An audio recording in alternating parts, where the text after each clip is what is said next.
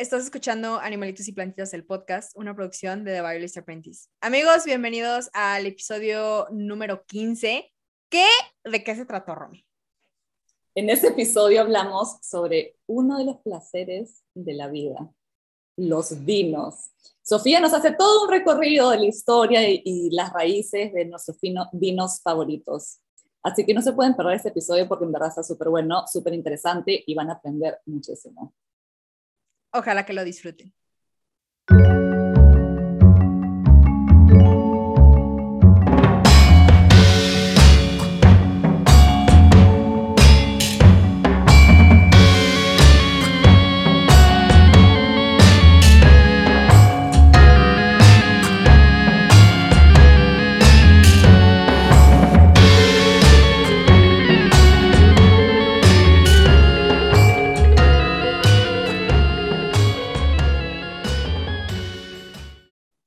Sofía Villalpando y estás escuchando Animalitos y Plantitas, el podcast, en donde en cada episodio descubriremos la historia de algún animalito, una plantita, un honguito, un insectito o de cualquier organismo vivo. Amigos, bienvenidos al episodio número 15 de Animalitos y Plantitas. ¡Qué felicidad! Ya 15 episodios. Una ¿Qué quincena. Romina, ¿qué hay, Romina, de nuevo? Buenos días, Sofía. Dos veces en la semana que estamos grabando. Sí, no, ahorita sí Mira. andamos, como lo digo yo, con todo, andamos bien contentas, muy felices, muy contentas. Ánimos arriba. Ánimos Ajá. arriba porque pues tenemos que grabar en este fino jueves que ustedes están escuchando este Ajá. episodio. Entonces, pues nada. Qué hermoso, qué hermoso. Romy, ¿qué, qué sientes ya lista para un nuevo episodio? Lista. Eh, Es muy buen tema el que vamos a tocar. Por eso Muy estoy, bien. estoy- ajá. Muy bien, entonces, a ver, menciona una fruta que se convierte en alcohol. Y ahí en casita, ahí se oye como programa de la mañana. Y ahí en casita, pre- pre- pregúntense a ustedes, a ver, Tengo una fruta que se convierte en alcohol. ¿Y qué es lo primero que viene a tu mente? la uva. Probablemente, ajá, probablemente están pensando en la uva, que es como lo más sencillo. Pero, aunque ustedes no lo crean, la propia existencia de la uva es sorprendentemente improbable, pero aún así existe. El registro Ah. fósil muestra que la uva se estableció en Asia, Europa y América hace 50 millones de años. Pero cuando la última era glacial, el Pleistoceno, comenzó hace unos 2.5 millones de años, vastas capas de hielo cubrieron gran parte del área de distribución de la uva y casi la llevaron a la extinción. Las vides que lograron pasar el tiempo en los rincones no congelados del mundo fueron las únicas que los primeros humanos encontraron. Es muy posible que las uvas que florecieron antes de la edad de hielo fueran mucho más diversas e interesantes que las que cultivamos hoy en día. Imagínate tener esas uvas para todos los vinos que se pueden hacer. Yo no sé por qué, pero llegó a mi mente la película esta de la era del hielo. Y yo me imagino así Ajá. como si yo fuera una cavernícola.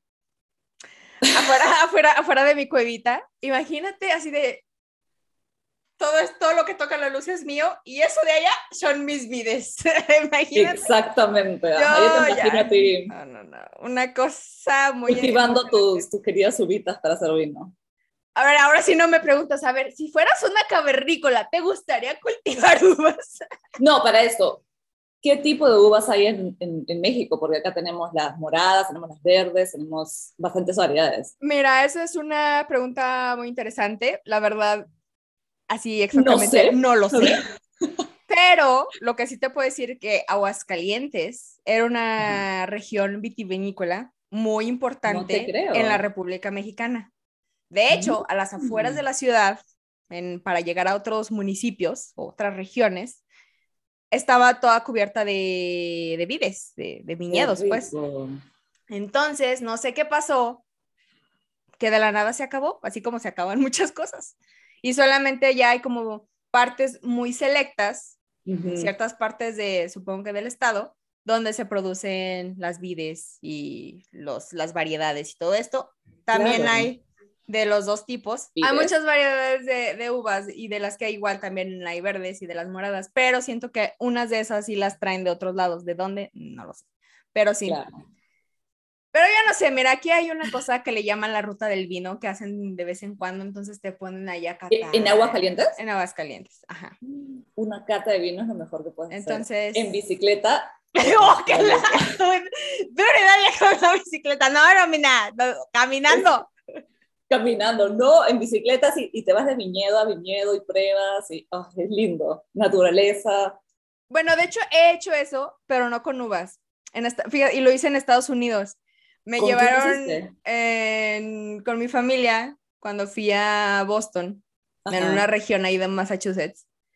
Me dijeron, Sofía, prepárate porque vamos a ir a apple picking. And I was like, ah, claro. ¿Cómo que apple picking? Y yo así de, pues, ¿qué tiene de interesante? O sea, literalmente la gente va a las cosechas de manzanas y recogen sus manzanas para su casa, así, para hacer pies o lo que sea. Claro. Y tú dices, ay. Pero es, bonito, ¿o no? Sí, o sea, es familiar. Es, una experiencia bonita y extraña, pero mira, Sofía, la bióloga, dijo, ay, sí, qué padre los manzanas. Te digo, ¿qué me dediqué a hacer? ¿Qué cosa te Haz de cuenta que... Ver los bichos que había en las manzanas. Obviamente, o sea, es obvio. Yo así de, ay, qué precioso de jorro, foto. ¿Qué, plagas hay? Y buscaba Sofía. Las pues, plagas. Pues es que eso es, lo que me, eso es lo que me llama la atención. Y tenían, hay unas cosas que se llaman como, ay, no me acuerdo, son como barreras florales que precisamente las ponen para atraer a los polinizadores. Entonces, imagínate en esas vallas que estaban llenas de flores, pues había abejas, abejorros, chinches, y entonces, mira, yo, Sofía, que tus manzanas...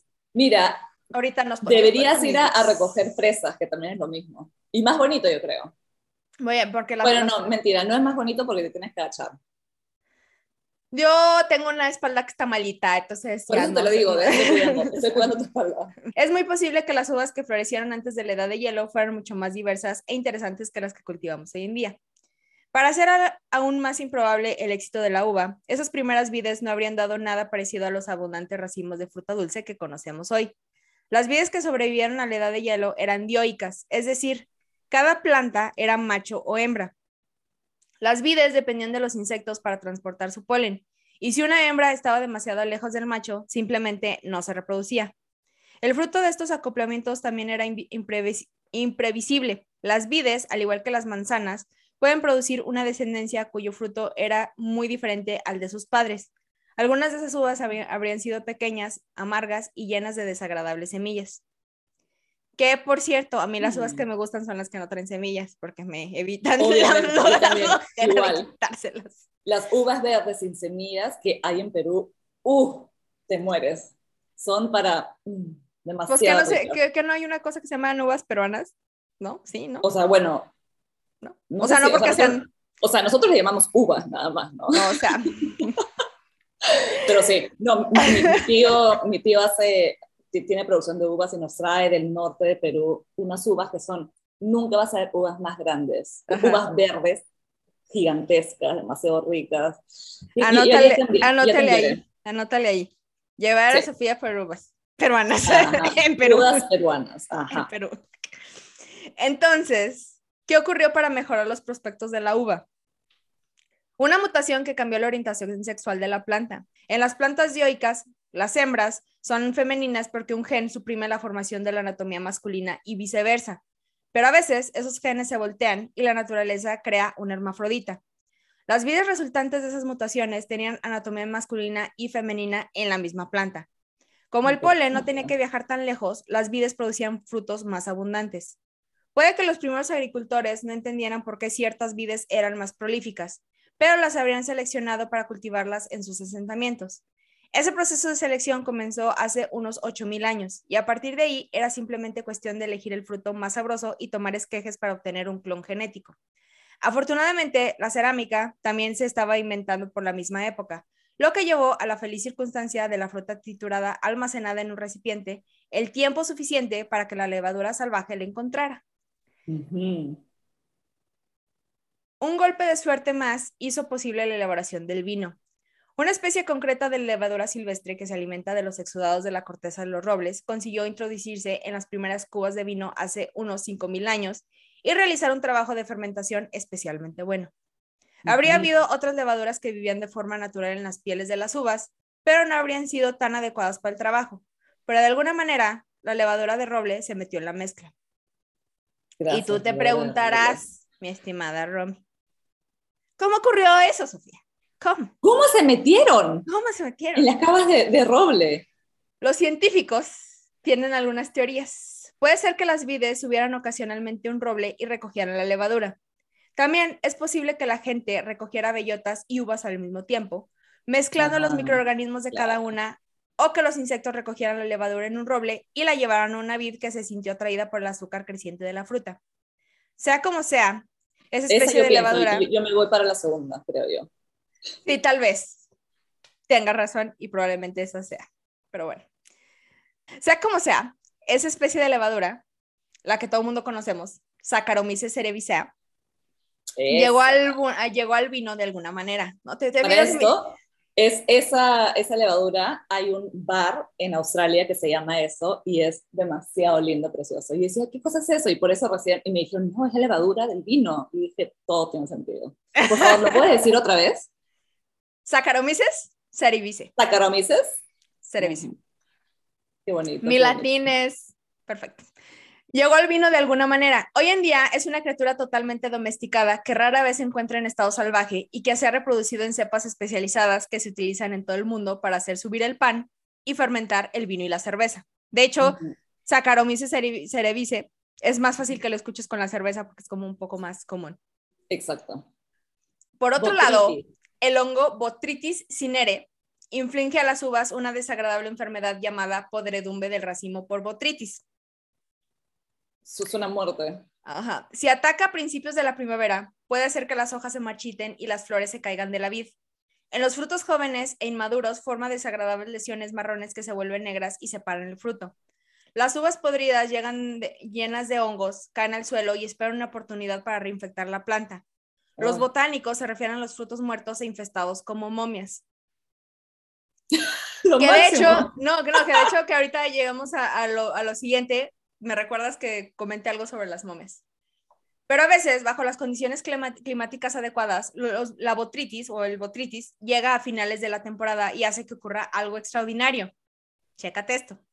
Si las temperaturas se mantienen entre los 20 y los 25 grados centígrados, y si la humedad es alta, y si las uvas están lo suficientemente maduras, y si están infectadas pero no arruinadas por el hongo, entonces para que se, pro- se produzca la magia, la humedad debe descender hasta el 60% aproximadamente. En otras palabras, tiene que hacer frío y llover, y luego dejar de llover, ya que las uvas están madurando. A Si todo esto ocurre, espérate, por ahí, ahí voy. Si todo esto Ajá. ocurre justo en el, en el momento adecuado, el hongo deshidrata la uva, concentra los azúcares, pero no la destruye. Eso se llama podredumbre noble. Y es responsable de algunos de los grandes vinos botritizados del mundo. O sea, poco más le tiene que caer un rayo. Ajá, Ya. o sea, se cuenta que O todo sea- esto es como la fórmula secreta para un, uf, un vinazo. Pero tiene que, que ocurrir exactamente así, o sea, tiene que estar a tal temperatura. Son hongos, entonces tú Claro, sabes que claro. los hongos, para que se den o para que sean prolíficos, tiene que haber cierta temperatura y cierta humedad. Sí. Entonces, si juntas como todos estos elementos, tienes un vinazo. Un Por vinazo. ejemplo, los sauternes, elaborados en una región concreta de Burdeos con uvas semillón, Sauvignon Blanc y Sauvignon Muscadel Blanc. y Muscadel. Eso lo sonó más gringo que Qué francés, bonito. pero Muscadel son la mejor expresión de la podredumbre noble. Podredumbre noble Oh. puede hacer a una uva. Son dulces, pero ligeramente picantes, con un distintivo sabor a miel y pasas. Los vinos pueden ser caros. La podredumbre noble es imprevisible. Cada uva debe recogerse individualmente a mano. Y una villa entera puede producir solo el equivalente a un vaso de vino. O sea, es así como los vinos Eso, escúchame, eso me recuerda cuando tenía que esperar la temperatura exacta que llueva para poder ir a buscar mi hongo fantasma en Australia. A ver, eso me interesa. ¿Cuál es el ojo fantasma? El hongo fantasma es un hongo, le dicen fantasma porque casi nunca se ve y cuando se ve brilla en la noche. Uf, Brilla precioso, biolumine- bioluminescence, sí. la cosa más hermosa y lo buscaba, lo buscaba por todos lados y, ¿sabes? Mi perrita lo encontró. Ahí está. Porque huele, pues, o sea, desprende olor. Los vinos embotellados también proceden de Alemania, Italia, Hungría y otras regiones vitivinícolas de todo el mundo. Pero como el hongo es tan imprevisible y peligroso, pocos viticultores están dispuestos a arriesgarse y permitir que colonice sus viñas. O sea, realmente para que tú seas como productor de este tipo de vinos que son muy específicos con este hongo que es como muy, Impredecible, claro. sí, imprevi- impredecible, que no sabes, o sea, cómo va a entrar. No todo el mundo se arriesga a que el hongo entre. De hecho, las plagas para las plantas, para producir cualquier cosa, ya tengo experiencia en eso y a veces es muy complicado de quitar. Y Es estoy hablando de, de hongos, pero ahorita que llegamos a la parte de los insectos, ufas, no hombre, yo tengo historias que... Mira, yo solamente con mis plantas acá, o sea, sufro también para sacar las plagas. Y tienes que hacer un. Sí, no. Bueno, ya. Ah, te pregunto, Sofi, ¿sabes cuál es el vino más caro? ¿Cuánto cuesta el vino más caro del mundo? No tengo la, idea, la menor idea, dime. Un vino que se produce en Hungría, Ajá. 40 mil dólares. ¿Y por qué es tan caro? Por lo mismo. Bueno, porque solamente lo hacen. Mira, creo que del vino, o sea, de, de las botellas, si no me equivoco, eran como 10 o 20. Así que solamente de esa cepa daban sus 10. Y fácil es porque lo que tú dices, ¿no? Que no producen tanto vino. Entonces, obviamente que tienen que. Limited Edition, ahí está. Ahí está. Miren, yo no tengo un... 40 mil dólares No, por es una carísimo. de vino. A ver, ahorita te digo cuánto es en pesos mexicanos. Permítame. Ah, A ver, a ver si ahora sí me sale, porque mira, yo las matemáticas, mira, o sea, tenemos problemas. Casi, bueno, vamos a ponerlo que son alrededor de los 800 mil pesos, más o menos la inflación, un millón. Vamos Ah, a dejarlo en un millón, pero son como 800 mil, más o menos. ya, mira, son. Ahí está. Es una edición limitada de 20 exclusivas botellas Magnum, única de Uf. 1.5 litros. Imagínate. El día que sea rica y millonaria, una Ah, vez. no. Y la botella es una obra de arte. Con razón. Ah, luego me pasas el link para incluirlo en los Sí, show sí, notes. sí, precioso. Parece como esas botellas de colonia, así como. ujú, Así. Ya, sigamos. Ok. Durante la, botellas prohi- grandes. Durante la prohibición, los viticultores emprendedores de California se mantuvieron en el negocio vendiendo ladrillos de fruta, bloques de uvas secas y comprimidas que se envasaban con levadura para la elaboración de vino. Una etiqueta advertía a los compradores de que no deberían disolver el ladrillo de fruta en agua caliente ni añadir el paquete de levadura, ya que esto provocaría la fermentación y la creación de alcohol, la cual era ilegal. El arqueólogo Patrick McGovern ha analizado fragmentos de cerámica antigua de todo el mundo y ha encontrado pruebas de la elaboración de vino que se remontan a hace 6.000 años en Oriente Medio.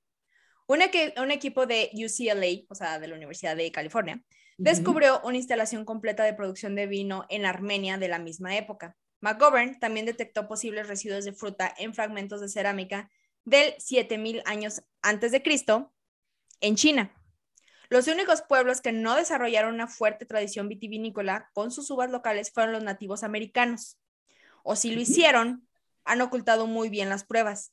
Su Los secreto. Los indios sudamericanos, en particular, elaboran alcohol a partir de maíz, agave, miel, frutos de cactus, vainas de semillas y cortezas, pero rara vez o nunca añadían uvas a la mezcla.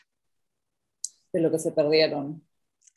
Con el tiempo, o sea, los antepasados de Romy y probablemente algo de los míos. Con el tiempo, los egipcios, griegos y romanos se convirtieron en los viticultores más sofisticados del mundo.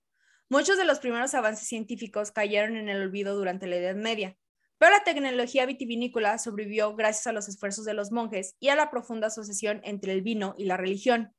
En el siglo XVI, los viñedos empezaron a pasar de ser empresas eclesiásticas a operaciones privadas, a menudo dirigidas por la nobleza. Durante los siglos Mm. siguientes, los británicos se las arreglaron para olvidar que estaban en guerra con Francia, lo suficiente como para comprar enormes cantidades de los mejores vinos de sus enemigos. Evidentemente, ya existía un sólido mercado de vino europeo cuando los colonos llegaban al Nuevo Mundo. Ay, qué conveniente. Mira, ahorita Sí. no estoy peleada contigo, No, pero ahorita me vino. Pausa. Chepi, chepi. O sea, Qué conveniente. Por aquel entonces también había surgido una tradición de destilar vino para obtener brandy. Los escritos españoles e italianos del siglo XIII muestran que el vino servía para convertirlo en una especie de aguardiente fuerte. Los holandeses le dieron el nombre de brandewijn o vino quemado, que se acortó posteriormente a brandy. Los comerciantes holandeses instalaban alambiques en los puertos donde se elaboraba vino, sobre todo si este era mediocre y sería más rentable en forma de brandy. Uno de esos lugares era la región francesa de Cognac. Los vinos blancos que se elaboraban en la zona no eran terribles, solamente eran insípidos. Los holandeses esperaban reducir los costos de transporte destilándolos en un aguardiente de alta gradación, que luego se mezclaría con agua como sustituto del vino así mm. como Jesus Christ. A veces, en la confusión y el caos de un puerto ajetreado, esos aguardientes permanecían en un barril más tiempo del previsto. El resultado, un coñac muy rico, complejo y envejecido. Más tarde se vio que incluso los residuos de la viña podían fermentarse. Las pieles, los tallos y las semillas trituradas volvían al tanque de fermentación para hacer un aguardiente de alta graduación, como la grapa. La grapa es otro, otra bebida alcohólica. Mientras los aguardientes de uva y los aguardientes, o sea, mientras los aguardientes de uva y los aguardientes en general se imponían en Europa, los vinicultores españoles y portugueses se dieron cuenta de que los británicos gustaban de los vinos dulces enriquecidos con brandy. Añadir más alcohol al vino era una forma fácil de detener el proceso de fermentación. La levadura no puede vivir en una solución de mayor gradación, pero también ayuda a que sobreviva un tipo diferente de levadura.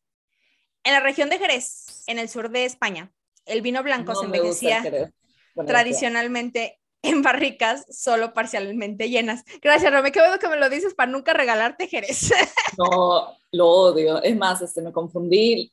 Hace un mes me confundí, pensaba que era vino blanco, me eché todo así, ay, qué bonito, no sé qué. Me dijeron, ese, no, lo tienes que echar con bastante este, eh, hielo. Y dije, no, no, no te preocupes. Sí, lo tomé y casi, o sea, por no decir algo, no, tuve que dejarlo, en verdad. Y, y fregué una botella de Jerez.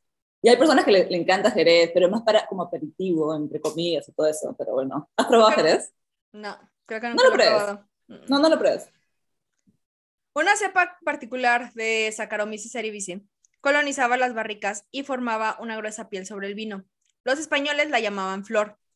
Los científicos la llaman velum. A diferencia de otras cepas de levadura, la flor prefiere un contenido de alcohol más alto, en torno al 15%, por lo que los bodegueros fortificaban el vino para mantener viva la levadura. Se dice que estos vinos, que los británicos llamaron sherry, posiblemente una corrupción de Jerez, tienen un envejecimiento biológico porque la levadura cambia el sabor con el tiempo. A la complejidad del Jerez se le añade el uso del sistema de solera para el envejecimiento. Las barricas se apilan de cuatro en cuatro y el Jerez terminado procede únicamente de la barrica inferior. Se rellena con jerez de la barrica superior, que a su vez se rellena con la barrica más arriba, y así sucesivamente. El vino nuevo solo se añade a la barrica superior. Algunas soleras llevan más de 200 años en funcionamiento continuo, lo que da al producto final una profundidad y un sabor extraordinarios. Haz de cuenta que están todos los jerezes, entonces el de arriba se lo pones el de arriba, y luego el de arriba, y luego el de arriba. Y así, o sea, los vas combinando. Claro, claro. Otras regiones desarrollaron sus propios vinos fortificados. Los bodegueros portugueses añadían brandy al vino a medio fermentar para evitar que la levadura se comiera todo el azúcar. Tras unos años en tanques o barriles, el resultado dulce, y pasoso es el oporto. Mm. El madeira, también procedente de Portugal, se elabora de forma similar, normalmente con uvas de vino blanco, y luego se expone al aire y se somete a las temperaturas extremas que los primeros barriles habrían encontrado en los largos viajes por el océano. Mm. Este abuso deliberado le confiere su sabor a fruta seca oxidada y hace que envejezca bien y se puede beber hasta un año después de haber sido abierto. El marsala italiano se fortifica y envejece de forma similar. Y así sucede en las regiones vinícolas de todo el mundo. Otra tradición europea centenaria, la de aromatizar el vino con hierbas y frutas, condujo a la, invención de vermuts. O vermut, creo que también se dice vermute, y vinos de aperitivo. Yo lo conozco como vermut. Pero es vermut. También llamados vinos aromatizados o fortificados. No, es que la Romy, una conocedora. Yo me preparo, me preparo para conocer mis, vinos, mis vinos. Ah. Antes de ir a lugares, antes de ir a lugares. La hora del vermut, pues, ¿no? En España. No lo sé, Romy, no tengo menor idea. Pero miren, aquí la que es la voz de la experiencia y la que sabe lo que está diciendo es Romy. Miren, yo, yo me limito a leer mi historia, ¿eh? O sea. yo, te paso datos, yo te paso buenos datos de, de Sí, pero no, los... o sea, no. Solamente sé eso. Ok, es, Romy es la de los, los datos curiosos. Sí. Para esto, Sofi, ¿qué tipo de vino te gusta a ti? ¿Qué tipo de vino prefieres? Ahí te va. Mi vino favorito es un vino australiano que se llama Yellowtail. Ese vino es mi vino favorito. No te creo. Es que ese era súper comercializado en, en, Estados Unidos. Entonces, espérame, pero a ver, ahorita Ese es súper frutado. Pero, permíteme, y te voy a leer de qué es, porque sí que me digas, uy, Sofía, eres una conocedora. No. El Yellowtail, que es uno de mis favoritos, es un vino tinto elaborado de la variedad Shiraz, perteneciente a la zona australiana de Yenda y fermentado en barricas de roble francés.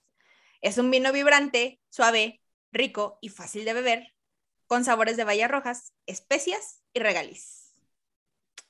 Ah. De hecho, ese es uno del que me gusta, pero hay otro que no sé cuál es su nombre. Solamente sé que la botella es una botella oscura, como todos los vinos, y tiene así como unas letras grandotas que compra mi hermano en Estados Unidos. No sé exactamente qué vino es, lo voy a investigar, pero es un vino que está muy pesado, es un vino pesado. Entonces. Ah, o sea, seco.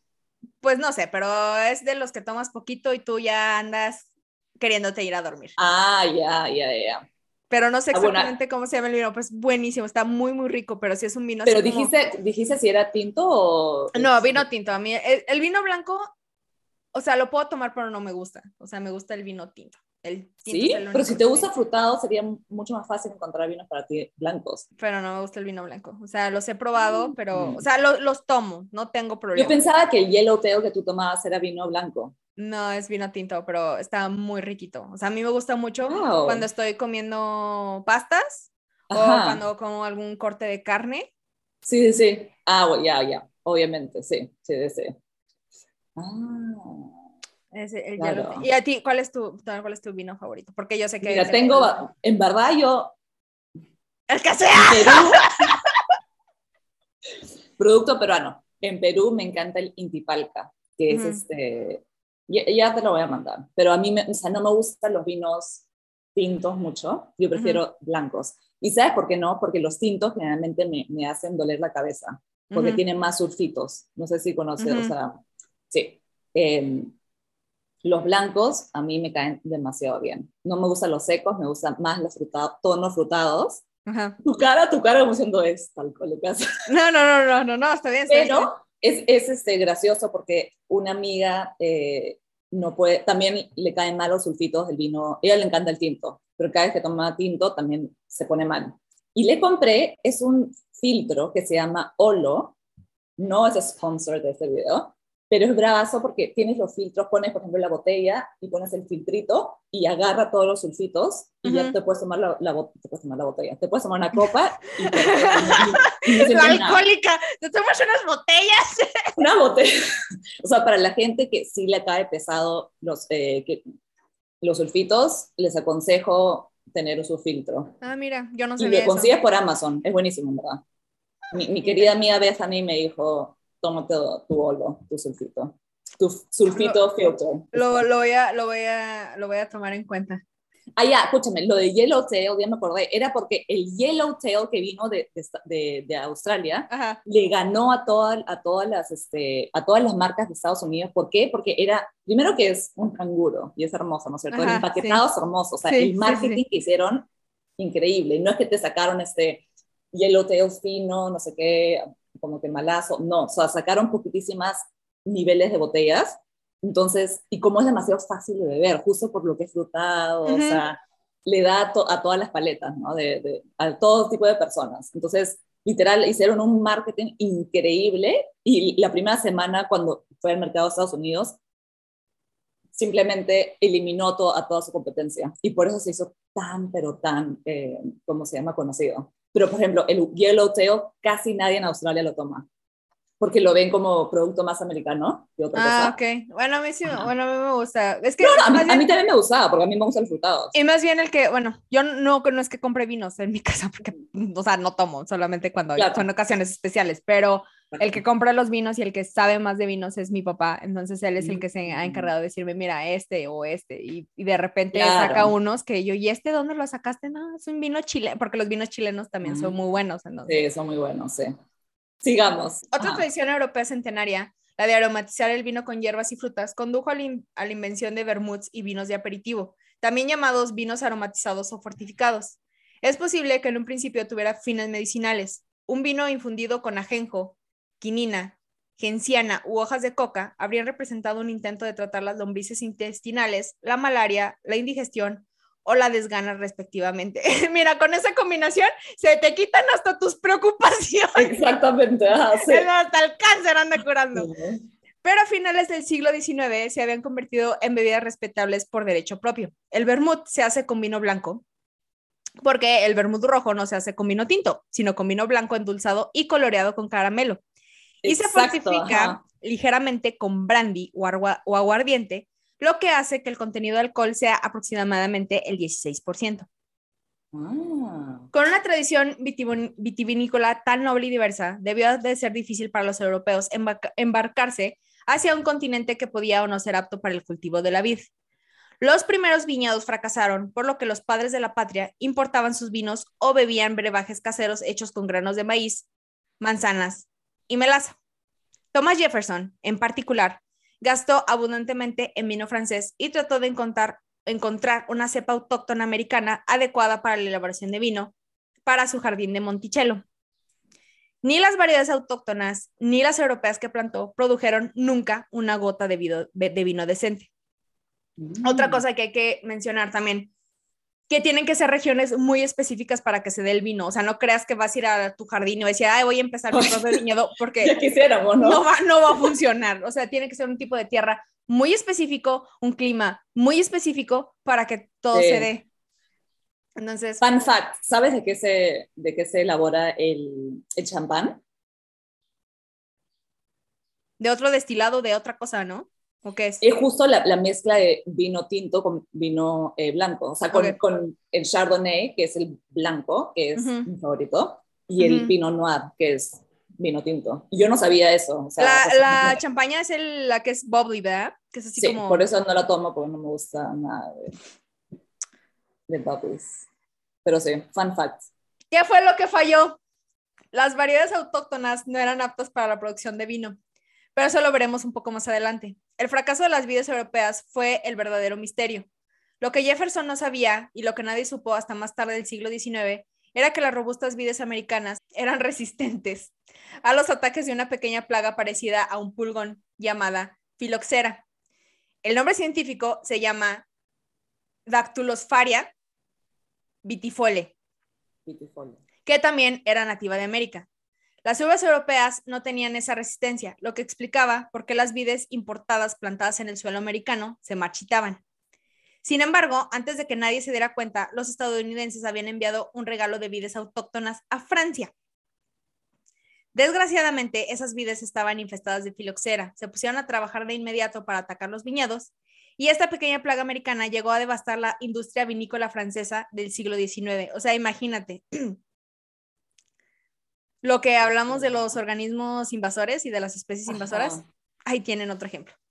Al principio, nadie sabía lo que estaba matando a las vides. De hecho, se necesitaron décadas para entender a la criatura y mucho menos para encontrar una forma de matarla. Su ciclo de vida era diferente a todo lo que los científicos habían visto. En primer lugar, nace una generación de hembras de filoxera que nunca se aparean, pero son capaces de dar a luz de todos modos. Punto aquí. A mí me tocó trabajar eh, cuando eh, hice control biológico. Una de las plagas más difíciles de erradicar, más difíciles de quitar en cualquier cultivo. Estoy hablando de brócoli, coliflor, ponle el nombre que tú quieras. Son las, los pulgones o áfidos, como le quieran llamar. Claro. ajá. El problema de esto y lo que narro en esta historia es que los áfidos o las pulgonas, por así decirlo, no necesitan un macho para reproducirse. Se reproducen por algo que se llama partenogénesis. Entonces, básicamente lo que pasa en la partenogénesis es que la hembra se clona a sí misma. Entonces, de tener uno o dos pulgones en un mes, tienes básicamente medio millón de pulgones en toda una hectárea de cultivos. Y para quitarlos Mira, si, es... si eso fuera en, en la raza humana, ¿no? Exactamente. No, mira, si eso fuera en otra semana, no estaríamos teniendo esta conversación. Pero sí, este, es, es muy increíble cómo pum, pum, pum, o sea, se reproducen rapidísimo y es muy fácil darte cuenta cuando una planta, inclusive en las plantas de ornato como son las rosas, es muy fácil darte cuenta cuando tienen pulgones, porque se alcanzan a ver como pequeños puntos verdes en las en las basas, ajá, en las, en las basas, digo, en las bases de las flores. Entonces, pues sí, eso es, ese es, ese es el, el, problema. Entonces, cuando estos, eh, los pulgones están reproduciendo, la siguiente generación es igual y la siguiente es igual. De modo que una generación de hembras nace tras la otra, o sea, y todas lo, lo que dan son hembras. Entonces, una hembra, no necesito el ah. macho, veo las condiciones, ¡pum! Tengo una generación de pulgones y así sucesivamente. Es muy, muy interesante. De hecho, los pulgones son insectos muy increíbles, pero bueno. Ajá. Cuando una vez al año surge por fin un lote de machos, solo existen para pararse y morir. O sea, cuando hay machos, es lo, único que se para, lo único, para lo único que sirven. Las pobres criaturas ni siquiera tienen un aparato digestivo. Los machos no disfrutarán de ni una sola comida en su corta vida, pero sí está llena de sexo. O sea, para eso, para eso nacen. Para eso, nada más. Una vez completado su trabajo, las hembras siguen sin ellos durante varias generaciones más. Su hábitat también cambia. Durante una etapa de su ciclo vital, inducen a las hojas a formar agallas, que son crecimientos vegetales protectores que ocultan a estos organismos y durante otra etapa desaparecen bajo tierra para atacar a las raíces. Mm. Y de hecho, también hablando de, momias, cuando trabajas... Es impresionante lo de las momias que hemos hecho, ¿ah? Sí, eh, cuando trabajas en control biológico, las avispas que son parasitoides, que son su host específico son los pulgones. Es muy increíble verlas trabajar porque literalmente tú sueltas las avispas, depende de qué especie sea, o sea, puede ser hay una especie que se llama diadegma y otra que se llama diaretela. Las dos funcionan para, para pulgón, más la, la diaretela. Entonces, sueltas a estas avispas en campo y verlas trabajar es muy increíble. Por eso me gustan mucho los insectos, porque no es algo que ves todos los días, porque es como una gran vida en miniatura. Entonces, sueltas a estas avispas, las avispas van y con su aguijón, que no es un aguijón, en realidad es un, un ovipositor, van y depositan el huevo de la hija, pues una avispita en huevo, dentro de, esta, dentro de los pulgones. Entonces la avispita, que es la bebecita, se desarrolla adentro de ese pulgón, se come el pulgón por adentro, pues se lo come vivo y después sale. Entonces, la cosa que deja el cascajo o la cáscara que deja, a eso se le conoce como momia, pero son pulgones secos. Ah, Entonces, por eso. sabía, ok, bravazo, increíble. Muy interesante. Mira, ahorita no me suelto porque serían tres horas de control biológico. Qué chévere. Pero amo. Muy bien. la que tenemos acá, y es más, las que tengo en mis plantas generalmente, son las, em, bueno, no sé cómo le llaman ustedes, pero las cochinillas que parecen algodón, ah, le dicen cochinilla algodono, Algodonosa. Algodonosa, ajá, exactamente. Que son tiernas, o sea, para hacer este, claras, ¿no? Son medias tiernas porque parecen, nosotros le decimos chanchitos, los chanchitos, como ratitos, así. Sí, las cochinillas. ajá, exactamente, pero son la muerte para sacar. Sí, muy Tienes que hacer este con carbohidratos, sí, ajá. De hecho, ya que está, menos me van a preguntar a Sofía, pero no dices como que cómo se quitan. Lo más fácil para quitar a los pulgones que no le tengas que meter ningún agroquímico es agua con jabón. O ah, agua con... Hay una cosa que tenemos aquí en México, así que se llama Bel Rosita, no está sponsoreando este, este programa, que es como una especie como de suavizante. Entonces mezclas agua con Bel Rosita o mezclas agua con algún detergente en polvo y con eso. No te creo. Ah. son, cosas y remedios que aprendí. De hecho, en, ese trabajo, cuando daba pláticas, de control biológico, o sea, las señoras me decían, ay, qué padre estos animalitos, oye, pero ¿cómo los quito? O sea, así me, me vale gorro todo lo que me estás diciendo, pero ¿cómo los quito? Entonces, tengo muchas soluciones para quitar cosas, porque también la, o agua con vinagre también. Ya, había escuchado el agua con vinagre, eso era. Entonces, bueno, depende. Pero bueno, mm. cuando se comprendió por fin la filoxera, la industria vinícola de Francia estaba casi aniquilada. La salvación vino de la misma planta que había causado el problema en primer lugar, la resistente vida americana. El injerto de las viejas y finas vides europeas en los ásperos injertos americanos permitió a los, a los viticultores replantar y recuperar su industria, aunque les preocupaba que el sabor se, se resintiera.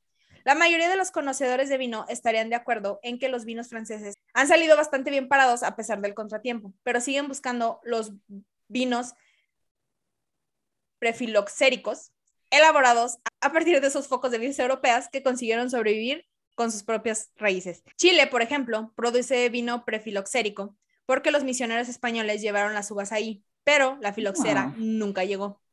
Como el vino escaseaba durante el brote, la absenta se convirtió en la bebida preferida en los cafés. Los rumores sobre, sobre su toxicidad son muy exagerados, aunque tiene sabor a ajenjo, que el ajenjo, el nombre científico es Artemisa absinthium, absinthium, Artemisa, mm. Artemisia absinthium. Artemisa, como la diosa, qué chévere. Ah, no, es Artemisia. Ah, Misia. Bueno, casi. Es una, diosa Misia, ya. Vas a decir close enough. Nunca fue la planta en sí lo que volvió locos a los bebedores, era su altísimo contenido de alcohol. La absenta se embotellaba con un 70% de alcohol, casi el doble que el brandy. Sea cual sea la razón de sus males sociales, los vinicultores se unieron con gusto a la templanza francesa al abogar por un tipo de prohibición que prohibiera la absenta, pero que protegiera el vino, que se consideraba una bebida sana y muy moral. Es que se supone que el vino también, o sea, ayuda en bastantes cosas, ¿no? O sea, en, si tomas una copita de, vino tinto, por ejemplo, este, cada semana, es súper bueno, se supone. Sí, es, es, bueno, ajá. Y aparte porque contiene también taninos. Entonces, son muy buenos para, para el corazón. Sí. Aunque la industria vitivinícola francesa se recuperó, los agricultores estadounidenses seguían intentando averiguar cómo hacer un buen vino con las uvas autóctonas del país. La dificultad tenía que ver con la genética de la propia uva. Mientras que la vitis vinífera europea disfrutó de casi 10.000 años de selección por parte de los humanos, que eligieron frutos más grandes y sabrosos y favorecieron las vides hermafroditas en lugar de las dioicas. Parece que en Norteamérica hubo muy poca selección humana. En su lugar, lo hicieron los pájaros, o sea, de manera natural. Escogieron selectivamente variedades de pie azul, un color poco atractivo para el vino, porque podían verlas mejor y eligieron los frutos pequeños en lugar de los grandes porque podían comerlos de un solo bocado. La naturaleza haciendo lo suyo. Es sabia. Por eso, aunque la Vitis riparia, una de las especies autóctonas americanas más extendidas, es extraordinariamente resistente al frío y a las plagas y a las enfermedades. Este pequeño fruto azul no impresionó a los vinicultores tanto como a los pájaros. Tras 300 años de experimentación, los botánicos estadounidenses acaban de descubrir cómo convertir las uvas autóctonas en vino. Los mm. investigadores de la Universidad de Minnesota han cruzado la vitis riparia con vides europeas para producir nuevas variedades, como la Frontenac y la Marquette, que producen vinos sorprendentemente buenos, incluso en ese clima frío del norte. Son vinos resistentes, robustos y muy bebibles, con una pizca de la herbácea silvestre que los hace exclusivamente americanos. O sea, después de mucho tiempo, gracias a la naturaleza, los americanos pudieron hacer sus vinos y de hecho este, los vinos los hacen en, en Napa, ¿no? En California. Que no es, bueno, si no han visto referencia de película Juego de Gemelas, el papá tenía viñedos. Ah, mira ¿Nunca has visto ese juego, esa película? Obvio, obviamente. yo ya estaba asustada. Soy humana, soy humana, por favor, tenía infancia. Yo, mira, quién sabe, capaz de que me... Lindsay Lohan, en Gracias. su niñez cuando sí era tierna. Gracias, muy bien, ya me siento mejor. Incluso los bebedores de vino más aventureros pueden no haber explorado el extraordinario mundo de los vinos aromatizados. A estos vinos se les añaden hierbas, frutas u otros sabores y también pueden estar fortificados con alcohol adicional.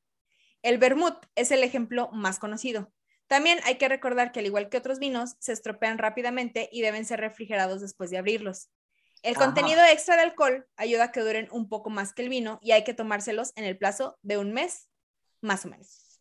Miren, yo les recomiendo, abren un vino, acábenselo ese día. O sea, no ustedes solos.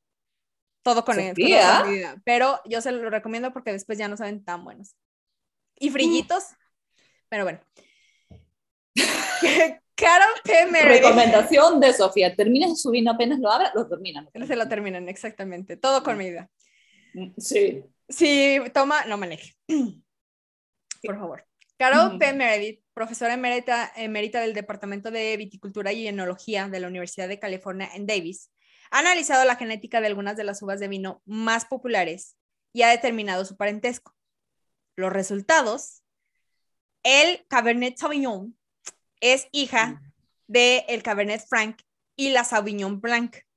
Una Ah. antigua variedad llamada Tramier dio origen al Pinot Noir o Pinot Ujú. Noir, I don't know, que a su vez se acopló con su antigua uva campesina llamada Weiss Blanc, seguramente lo estoy le- leyendo mal, disculpen, no sé francés, para producir la Chardonnay. Ay, qué Estos acoplamientos se produjeron probablemente por accidente en los viñedos franceses del siglo XVII, mucho antes de lo que los viticultores utilizaran las técnicas modernas de cultivo de plantas. Y pues ya, esa es la historia del vino y de Qué chévere que hayas terminado con mi Chardonnay hermoso. Tu Chardonnay hermoso. Pero ahí está, ¿qué te pareció, Romy? Ya te da ganas Sup- de... Súper interesante. Me da ganas de abrir una botella de vino y terminármela el mismo día. Gracias a los- Ah, Exactamente. eso es. Bueno, Ahí está. somos viernes, o sea que Es ¿no? viernes, es viernes, como, como dice Romy, bueno, es que Romy dice muchas cosas, pero como dice Romy, es viernes social. Mira, tengo una, una, un matrimonio civil, entonces ahí va a haber mi vino. Entonces, Vino mira, te, te tomas unas por mí, vas a decir, estaba por Sofillita, que está, bueno, Por cojo- ni que que estuviera muerta. Sí, literal. Sí, te voy a mandar un, un vino eh, de de, peruano, porque también tenemos lo nuestro. Muy bien, no, yo no digo que no, mira, yo estoy muy contenta de tener esta amistad, porque yo estoy conociendo un poco más cada vez de Perú, Sí. Y entonces yo, sí. si fuera por mí, yo estaría ahí mañana. Entonces, gente de Perú, que por cierto, hablando de la gente de Perú, quiero mandarles un saludo, porque mis fans más acérrimos y la gente que sigue de Violinista Apprentice, de toda Latinoamérica, los No peruanos son, están llenos de amor y cosas bonitas que decirme. Entonces, muchas No te gracias. creo, qué, qué- qué hermoso, qué hermoso. Es que tenemos Entonces, mucho amor sí. para dar, yo creo. Entonces, muchas gracias, muy amable. Les mando un saludo también a ti, Romy. Un abrazo, un abrazo muy grande. Y ya, eso es todo. ¿Algo más que tengas que agregar? No, que es interesante probar eh, diferentes tipos de vino, o sea, para conocer qué te gusta, pues, ¿no? Y, ya también, sabemos. Y también conocer sobre plagas. Eso es todavía más interesante. Sí, si tienes plantas como yo, bastantes plantas como yo, vas a tener que meterle tu, vas a tener que leer sobre plagas de todas maneras. Y bueno, recetas caseras, como tú dices, ¿no? El agua con vinagre Ah, y sí, todo sí. eso. ya está. Pues ese es el episodio. Recuerden que estos episodios los pueden escuchar en Spotify, Apple Podcast, Anchor y en Google Podcast y verlos en YouTube, porque tienen que ver nuestras caras cuando decimos cosas. Además, no se olviden de checar eh, los show notes donde van a encontrar imágenes, notas, artículos y referencias de cada episodio. Estos se encuentran en thevariosaprince.com. Hay una pestaña que se llama podcast.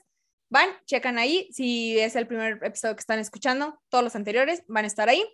Y también en las redes sociales, todo lo relacionado con Animalitos y Plantas el podcast lo van a encontrar en la página de Facebook de que se llama The Biologist Apprentice y en Instagram lo van a encontrar como The Biologista. No se les olvide que también estamos en Patreon, donde van a ver algún material extra de estos episodios y verlos antes que nadie. Suscríbanse porque también van a recibir contenido exclusivo y cosas que no se ven de los videos que salen para The Biologist Apprentice, que ahorita ya estoy empezando a escribir los nuevos, entonces vienen cosas interesantes. A mí en mis redes sociales me encuentran como Sofía Biologista. Y a mí como Romy, rayita abajo, castañino. Y ya, eso fue todo. Yo soy Sofía Villalpando Yo soy Romy Castañino. y nos saludamos en el siguiente episodio con una nueva historia. Bye. Nos vemos.